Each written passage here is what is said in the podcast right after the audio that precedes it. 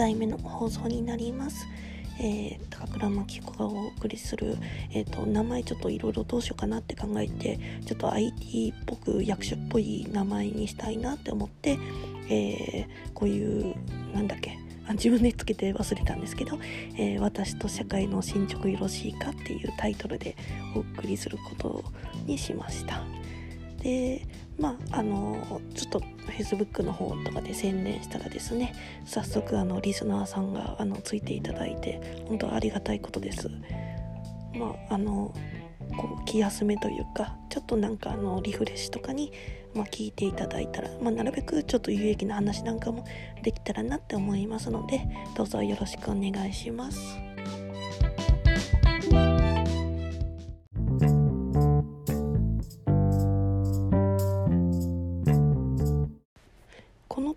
スト初めてですね。あの思ったのはですねあのこのコロナ禍でですね割とこうアウトドア派の方々があの結構お出かけできなくてあのだいぶ苦しんでおられるのを見てて私もともとインドア派なんですよね。家で一人でこうあの録画したものを見たりゲームしたりとかそういうことで過ごすので全然あの何ですかねあの楽しめる性格だったんですけれどもそれでもちょっと気づいたことがあってあの在宅勤務とか続くとですねあの声を発することがすごく少なくなってしまったということにですねだからあのテレビのあの番組とか見ててもあのこうなんかついついこ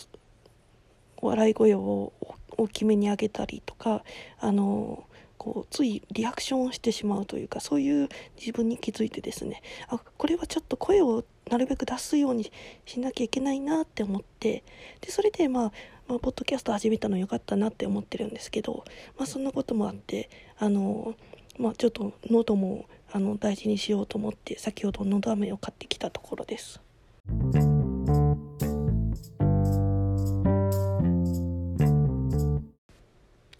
日差しがですね、まあ、落ちてきたらあのだいぶ涼しくなると思っていつもあの夜にお買い物に出かけるんですけれども、えー、ドラッグストアに行こうとしてですね、えー、ちょっとあの街の広場みたいなところにふとあのポケモン GO アプリを久々に起動してみたんですよね。あいつも起動はしてるんですよね。起動してあのそのポケモン GO 上で友達になってる方とギフトを送り合ったりはしてるんです。であのそのギフトを拾いに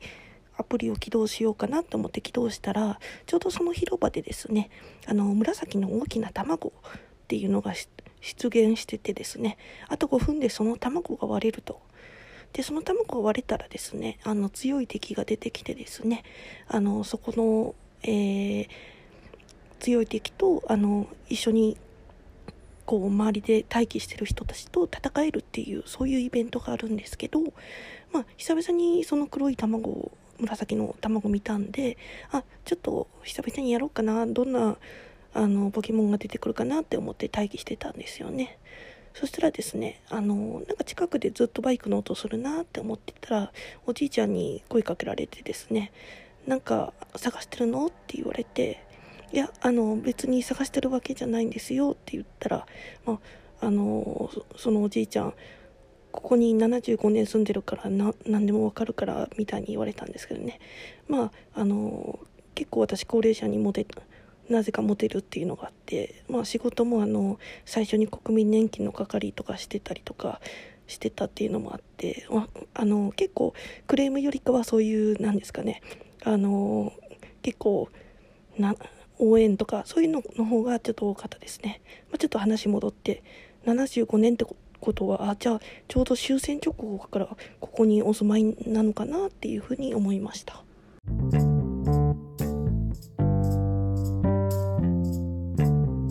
えっ、と広島といえばですね愛媛からあのすぐ近く海挟んですぐ向こうなんで割とあのプライベートでも行く機会あるんですけど、えー、初めての県外出張が私広島だったんですよね。でもともとですねあのー、その自治体職員って出張があるポストないポストって結構はっきりしてると思うんですけど私たまたま配属先がですねあの児童扶養手当っていうあの母子家庭ですね当時は当時は母子家庭にあの出す手当のそこの事務がですね県から市に降りてくるっていうちょうど大きなタイミングでしたんでその厚生労働省の方があの中四国集めてですねまあ他のブロックもそうなんですけどブロック会議をやったんです。でその場所が、まあ、広島だったっていうのがあってですね広島に行ったんですけれども、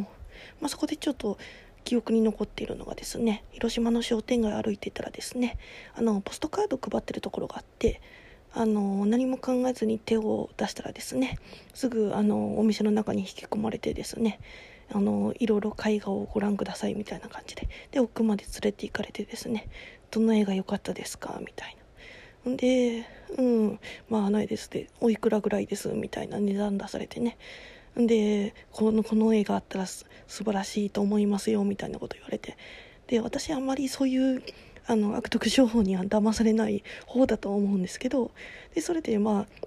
いかにこうお金がないかっていう ことをですね淡々と説明したらもう向こうも根負けしてですねおとなしく返してもらったっていうそういうような思い出があります。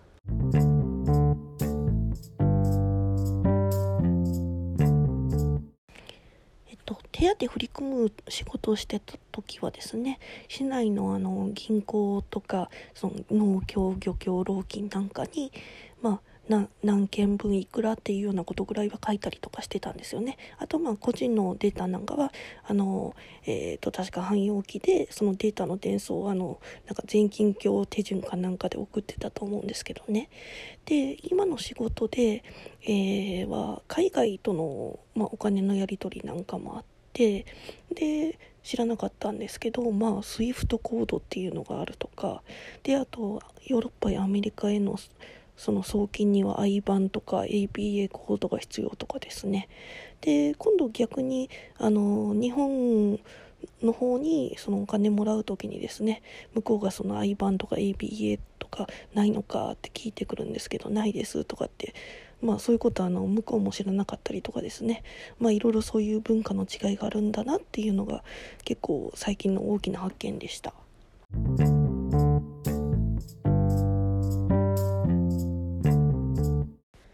第1回目に比べてちょっと声がやっぱかすれてるかなって思ってちょっと反省しております。えっ、ー、と最近のどめを切らしておりましたんで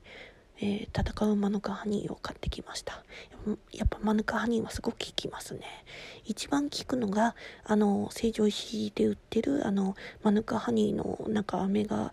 なんかすごいちっちゃいんですけど、えーと、10粒ぐらい入って1000円ぐらいするんですよね。それがちょっと私よく咽頭炎とかなるんですけど、まあ、そういう時にも効き目抜群でした。あと、あの、食事はですね、あの、レンコンがいいですね。レンコンすりおろして、えー、豆乳とスープにですね、ちょっと塩コショウと、あと、まあ、コンソメとか、えっ、ー、と、まあ、だしとかでもいいですし、そういうので味付けするとすごく美味しくて、あの、一気に飲めてしまいます。それが喉にいいです。あと、梨もですね、そろそろ八百屋さんに出てきたと思うんですけど梨もあの喉にはすごくいいです。私はあの梨そのまま生で食べるとですねちょっとどうもあの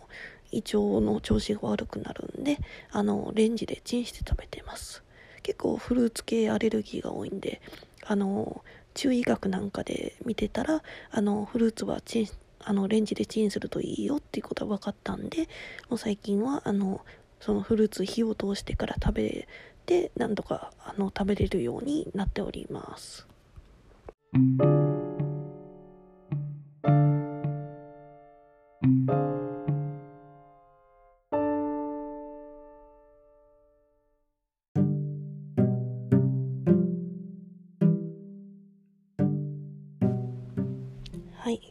回はちょっと一つ一つのお話を少し長めにしゃべるように頑張ってみました。いかがでしたでしょうか？また引き続き応援いただければと思います。それでは高倉真紀子がお送りいたしました。また次回もよろしくお願いします。失礼します。